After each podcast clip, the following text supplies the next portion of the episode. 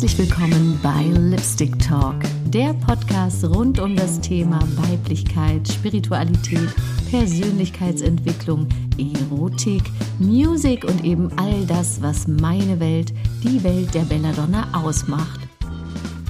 In dieser Folge spreche ich über das Thema die sieben Hauptchakren, ihre Bedeutung und was sie für einen Einfluss auf unsere Emotionen und unseren Alltag haben. Was sind diese ominösen Chakren überhaupt? Und warum ist es das Must-Know, wenn wir uns in unserer Persönlichkeit weiterentwickeln wollen? Wollen wir also diesem Thema mal auf den Grund gehen? Here we go! Im letzten Video habe ich ja schon das Thema Chakren erwähnt. Es ging zum Beispiel um das Wurzel- und das Sakralchakra, welche unterhalb des Bauchnabels sitzen und vor allem für die weiblichen Energien stehen, also für unsere Emotionen und unsere Schöpferkraft. Da ich mich auch immer mehr und intensiver mit diesen Themen beschäftige, fand ich es super wichtig, euch viel mehr über die sieben Hauptchakren und deren Bedeutung zu erzählen. Ja, und es wird ja auch immer mehr in der Gesellschaft darüber gesprochen. Und ich wende selbst seit Jahren Chakrenöffnungsmeditation und Yogaübungen an, um mich täglich erstens zu erden und zweitens aber auch in einen positiven Energiefluss zu bringen.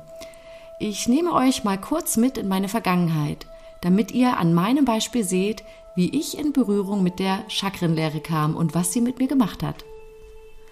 Ich hatte vor circa sieben Jahren ein ziemlich starkes Burnout. Das ruhte aus einer Mischung von starker Überarbeitung und der Trennung von meinem damaligen Freund. Diese war sehr schmerzhaft. Ich bin da sehr durch das Tal des Todes gegangen. Ich denke, so einige von euch haben das vielleicht auch schon mal erlebt. Mir hat es jedenfalls damals dermaßen den Boden unter den Füßen weggezogen, dass ich eigentlich nicht mehr sein wollte.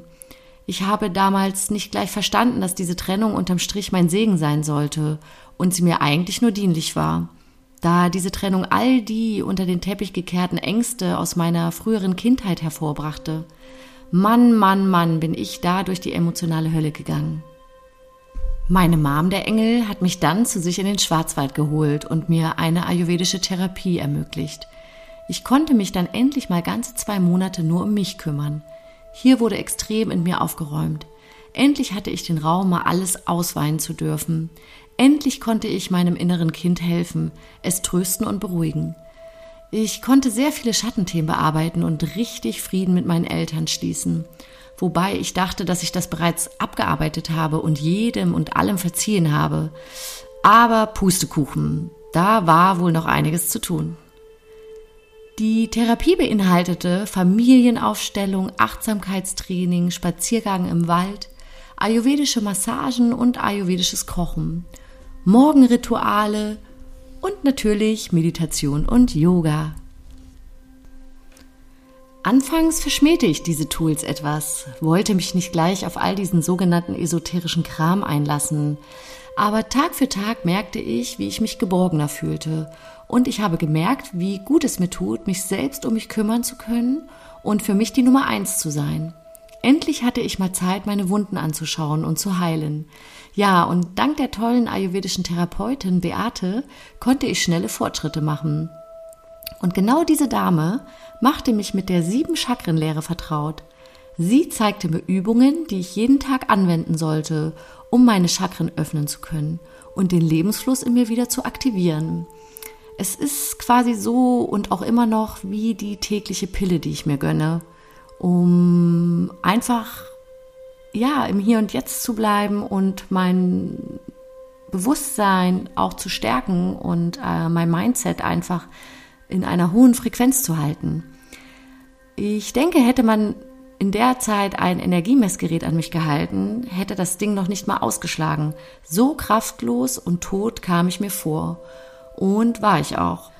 Da war kein Lächeln mehr und eben auch keine Lust mehr zu leben. Aber durch die Anwendung dieser ganzen vorher genannten Tools bin ich dann doch ziemlich schnell wieder in meine Kraft gekommen und habe angefangen, mein Bewusstsein zu erweitern.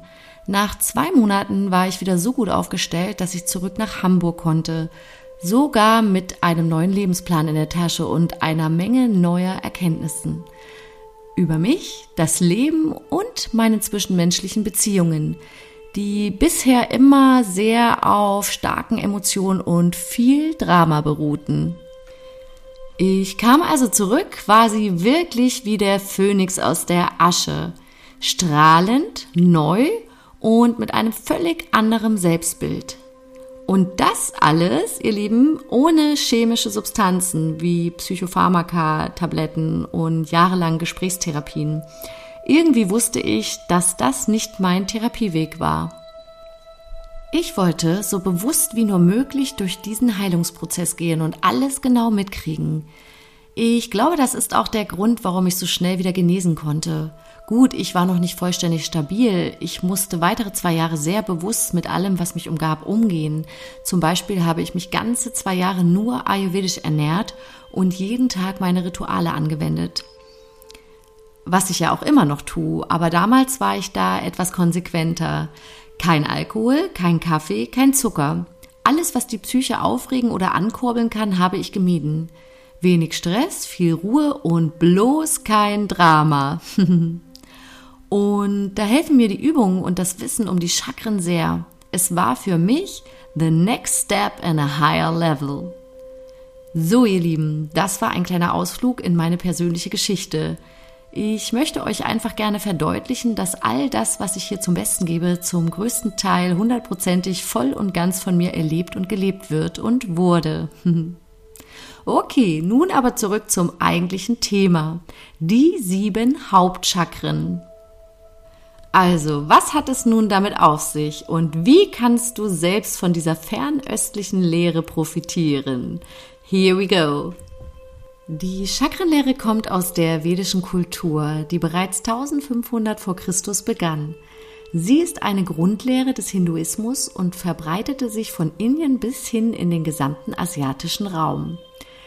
Diese Lehre ist also schon uralt. Sie beinhaltet, dass in unserem Körper unsichtbare Energiefelder sitzen, die von der Lebensenergie genannt Prana oder Chi durchflutet werden. Das Prana und Chi ist ein Begriff für Lebensenergie, falls ihr jetzt ein Fragezeichen im Kopf habt. Nun gibt es insgesamt sieben Hauptenergiefelder, die das Prana in verschiedene Energieformen umwandelt. Chakren werden als drehende Räder visuell dargestellt. Jedes Chakra besitzt eine individuelle Frequenz und wird mit einem bestimmten Bereich im Körper in Verbindung gebracht und erfüllt individuelle Aufgaben. Jedem Chakra wird eine Energieform und eine Farbe zugeordnet. Diese Energieformen haben auch Auswirkungen auf unser psychisches Dasein. Zum Beispiel sehe ich das immer dann bei mir, wenn ich mir keine Zeit für Yoga und Meditation nehme. Dann werde ich dauerhaft müde und ausgeglichen und manchmal auch depressiv. Ihr seht also, auch ich, die ja sehr gefestigt, fokussiert und lebensfreudig wirkt, I hope so, braucht diese Tools immer noch, um nicht doch hier und da mal wieder in ein Loch zu fallen. Und wir reden hier von langen und tiefen Löchern, nicht äh, von es geht mir mal einen Tag schlecht oder ich habe einfach mal schlechte Laune. Kommt zwar selten vor, darf aber natürlich mal sein. Ich versuche allerdings nicht lange in diesen Löchern zu bleiben und erlaube mich mal für den Moment oder für diesen Tag und schaffe es dann durch diverse Tools und Übungen eben ziemlich schnell wieder aus diesen Löchern rauszukommen und mich auf das Schöne im Leben zu fokussieren und mich ja an dem Schönen des Lebens zu erfreuen. Kommen wir aber nun zum ersten Chakra. Das ist das Wurzelchakra und steht für die physische Ebene und sitzt auf der Höhe am untersten Ende der Wirbelsäule. Ihm wird die Farbe Rot zugeschrieben. In diesem Fall symbolisiert hier die Farbe Rot die Verbindung zur Mutter Erde und die Befriedigung unserer Grundbedürfnisse. Man kann es vergleichen mit den starken Wurzeln eines Baumes. Dieses Chakra sorgt für Stabilität und Sicherheit in unserem Leben. Wenn du auf dieser Ebene gut entwickelt bist und du fest verwurzelt bist, dann hast du einen gesunden, widerstandsfähigen Körper und kannst selbstständig für dein Leben sorgen. Ist das Wurzelchakra nicht so stabil, fühlt man sich oft schwach, energielos, hat oftmals Geld- oder Zukunftssorgen. Das zweite Chakra ist das Sakralchakra. Es symbolisiert die emotionale Ebene in uns. Es sitzt kurz unter unserem Bauchnabel und diesem Chakra wird die Farbe Orange zugeordnet.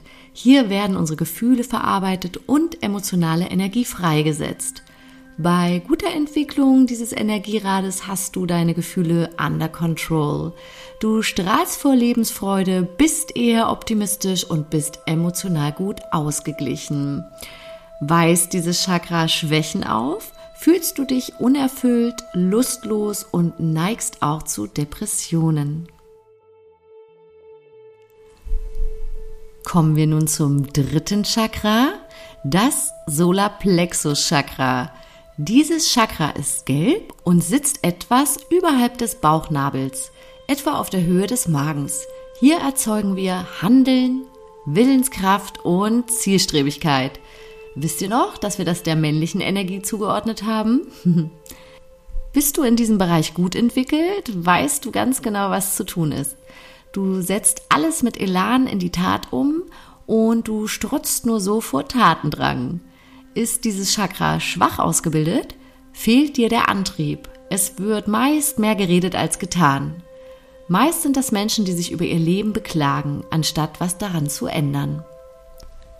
So, ihr Lieben, damit es spannend bleibt und es nicht so viel auf einmal wird, mache ich hier einen Cut und ihr bekommt den zweiten Teil in der nächsten Folge von Lipstick Talk. Lasst mich gerne wissen, ob ich eure Neugierde zu diesem Thema entfachen konnte. Und falls du schon ein alter Hase auf diesem Gebiet bist, schreib mir doch gerne deine Erfahrungen in den Kommentaren. Ist das ein neues Thema für euch? Habt ihr euch schon einmal damit auseinandergesetzt? Gute, ihr Lieben, ich freue mich wie immer über ein Like und ein Abo von euch. Bis zum nächsten Mal bei Lipstick Talk, eure Band.